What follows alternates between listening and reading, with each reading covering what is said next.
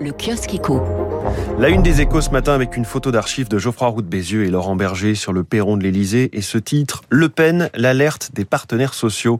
Les organisations patronales mettent en garde contre le projet économique de la candidate d'extrême droite. La CFDT appelle explicitement à voter Emmanuel Macron, d'autres à faire barrage à Marine Le Pen. Sujet très intéressant sur lequel François Vidal vient nous apporter son éclairage à 7h10 sur Radio Classique. À lire dans Libération le comparatif des programmes des deux finalistes sur la fiscalité, le chômage, les retraites, la dette ou encore la relance avec ce titre À quel social veulent-ils nous manger?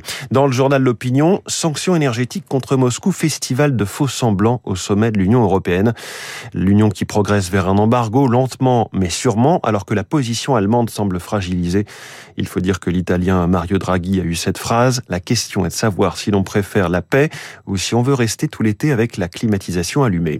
Les nouveaux trains corail sur les rails, titre du Parisien. Depuis ce lundi, les Ouigo trains classiques relient à petite vitesse Paris à Lyon et Nantes pour moins de 30 euros. Le journal Le Monde y revient aussi longuement et évoque la relance sous contrainte du trafic voyageur de la SNCF. Et oui, car la clientèle business TGV, la plus rentable, ne représente plus que la moitié de ce qu'elle était avant le Covid-19. On referme ce kiosque.